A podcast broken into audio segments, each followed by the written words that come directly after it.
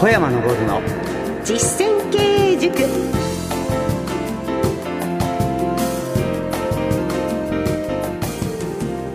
ご機嫌いかがですか？小山昇の実践経営塾進行の小野恵子です。そしてこの番組の塾長をご紹介しましょう。小山昇さんです。よろしくお願いいたします。よろしくお願いします小山さんは株式会社武蔵野の代表取締役社長でいらっしゃいまして経営コンサルティングの神様として経営者や企業向けに全国で数多くの講演そして執筆活動をなさっています。この番組はもう2ヶ月になりますね。スタートしてからいろいろ教えていただきました。小野さん、もう2ヶ月経ったんですよ、ええ。もう経営の4つのポイントって何ですか？えっと環境整備と経営計画書とお金のことですね。資金運用と社員育成。そうです。ですね。ちょっと後ろ2つが怪しく。やっと分かった。いいですよ。この4つをきっちりと小山さんの言うことを聞いて整えていけば会社が大きく強くなるということを信じてよろしいですね。はい。はい。信じてついてまいりますえ環境整備については4回特集いたしました。あとはそれを実行するのみといったところですよね。そこで今日はですねあのいつもとちょっとこう趣向を変えてこの番組をお送りしたいと思っています。あ会社経営のことならえ何でも聞いてください。嬉しい。もう何でも聞いてしまいますが小山社長の仕事と社長のお仕事についてスポットを当ててみたいと思っておりましてもう経営全般のどうやったら経営をしていくのかっていうことだけじゃなくて実際に小山さんが社長としてどういうことをなさっているかとか、ね、そういったことをぜひ伺いたいと思っております。では小山社長のお仕事シリーズ1回目お送りしてまいります。小山昇の実践経営塾。この番組は株式会社武蔵野の提供でお送りします。株式会社武蔵野は全国の中小企業が最短距離で業績を伸ばすお手伝いをいたします。小山昇の実践経営塾。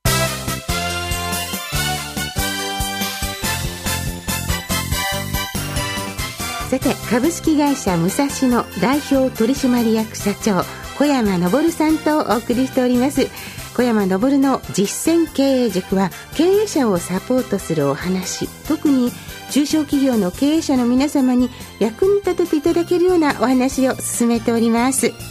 今日は小山社長のお仕事シリーズ第1回ということなんですがあのぜひまず伺いたいのは小山さんのあの人の心をこう捉える人心掌握術を教えていただきたいと強く思います。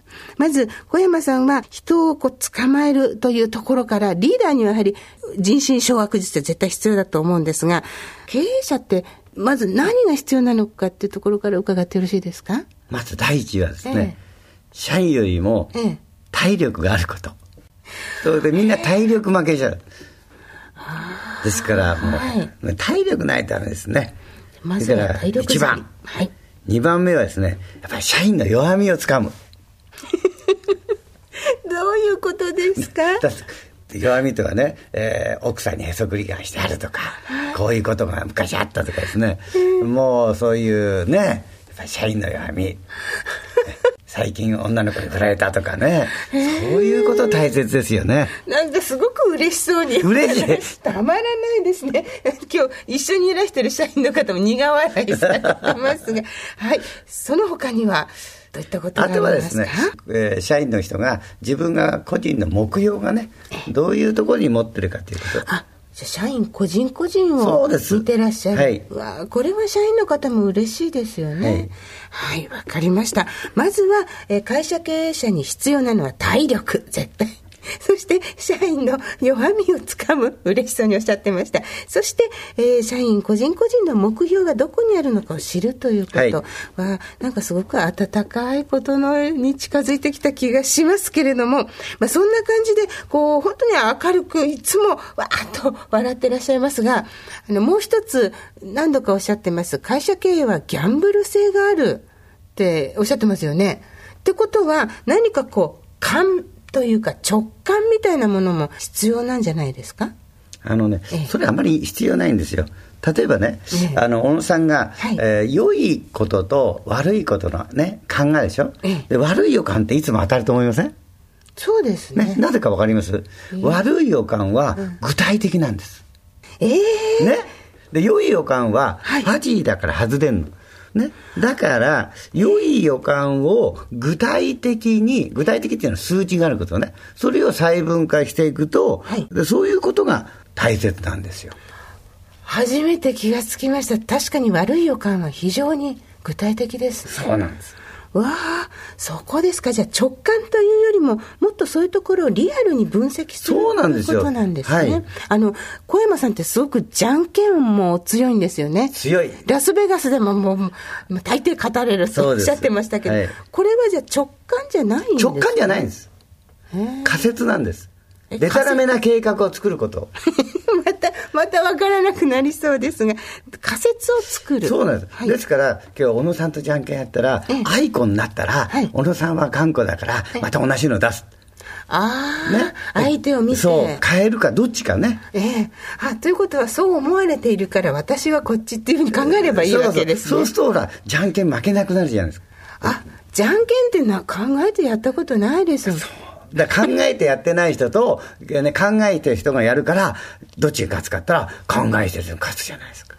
ああということはギャンブルとかそういう月とか運は自分で磨けるもの？そうなんですよ。ええ私は運がないからダメなのかしらっていうのはないんですね。それが運の月っていうんだ。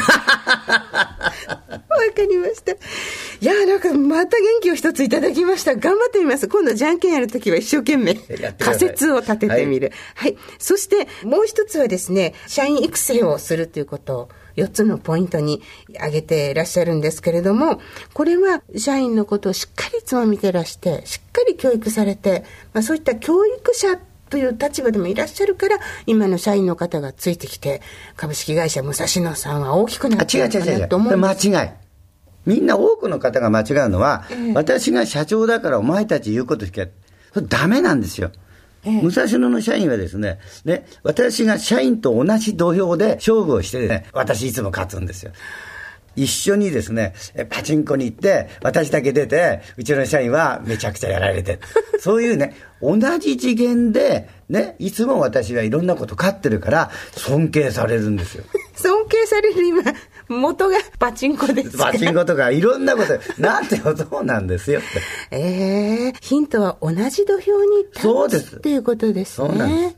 いつも上から理屈だけとか、教育するだけじゃないっていうこと。はいこれがやはり人をつかむ人心掌握術の大きなポイントかもしれませんね。それと、やはりあの人と会う機会は社長というお仕事は多いわけですが、その時の何かコツですとか、教えていただけますか？私、立場上、こうね、話してるように見えますでしょ、はい反対なんです。私ね、社員の人とか、いろんな会社の社長の人とは話さないんです。できるだけ聞くようにしてるで、それもですね、あの、質問をしていただいて、それに答えていくと。というふうにして、はいなぜかというと、聞かないと情報が入ってこない。はい。ね、その人が何を求めてることが分かって話をしてあげなきゃいけないのに、私がこうだ、ああだって言ってもしょうがないでしょ。えーじゃあまずは相手の話を聞くということですね。そうなんですよそして質問されたことで初めて答える。そうです。だから、小野さんが困ってることに、ね、答えてあげる。すごいね、それが方が、ね、全く関係ない話をされても困るでしょ。ええああ、そうなんですね。だから私、この番組ご一緒してて楽なんですね。そうか。よく話し上手は聞き上手ってはい言いますもんね。今日は小山社長のお仕事ということで、えー人心掌握術についてお話を伺いました。ちなみに小山さん、あの、真似をしたい社長さんって過去にいらっしゃいました？いましたよ。えー今私がこうやって、えーと話が上手なのはダスキンの創業者、はい。鈴木誠一の真似してるんです、えね、それから勉強を社員にさせ方については武蔵野の創業者藤本虎夫。はい。それから経営教師は市倉貞先生、はい。それから先見性については高島昇先生。みんなその人たちの全部素直に真似をしてきました。ありがとうございました。小山昇の実践経営塾。では小山さん今日の一言をお願いします。はい。人心枠って簡単なんですよ。私がですね、はい、女の子にモテるのがなぜか。ね。それはですねいつも同じ話してるんです。え同じだってね、小野さんがいろんな人とお付き合いしてきて、人が変わるごとにテーマを変えてますよね。はい。だから、この人がどういうふうに考えてるかって分かんないんですよ。で、私の場合はいつも同じ話してるから、あ、この人は私に関心があるんだとか、関心ないんだって分かるじゃないですか。えー、だから大切なのは基本パターンを作って、その通りやることなんです。で、そのためには物差しを持ってないとダメなんです。ね、例えば、物を測る、重さを測るのには、測り。長さを測るには物差しですね。はい、と同じように、人の心をつかむにも、物差しが必要なんですよ。わ、かりました。ね。そういう物差しがないとダメな、ね。やはり技術がないと、ね、ダメなんですよね。わかりました。それを使えば仕事でもプライベートでもモテる、そうですよ。はい。頑張ります。はい。頑張ってください。今日は小山社長のお仕事シリーズ1回目でした。ここでこの番組をお聞きの皆様にお知らせです。小山さんが経営する株式会社武蔵野の現地見学会。9年間で延べ7400人以上も参加したという人気のプログラムをご紹介します。この現地見学会では、小山さんが強い会社の作り方について講演を行うほか、株式会社武蔵野本社や営業所をご案内します。現場の見学を通して、小山さんが実践されている儲かる仕組みを直接学ぶことができるんです。さらに、ご参加いただいた経営者の皆様には、懇親会の席で小山さんとお食事をしながら交流できるという充実のプログラム内容です。この見学会は月に2回ほど開催されています。参加をご希望の方は株式会社武蔵野のホームページをご確認の上お申し込みください。お電話でのお問い合わせは042-383-6340 042 383-6340また、メールの場合は、k-support アットマーク、武蔵野 .jp までお願いいたします。ラジオでお聞きの小山さんの経営ノウハウを直に学べるチャンスですから、皆さんぜひチェックしてみてください。さて、番組では皆様からのお便りをお待ちしております。はがきの場合は、郵便番号107-8373、ラジオ日経、小山昇の実践経営塾宛てにお送りください。メールは番組ホームページ右下にご意見お問い合わせという緑のボタンがあります。そちらをクリックしてメールフォームを利用してお送りください。また番組のツイッターがあります。アカウントは小山ラジオです。ではお別れのお時間です。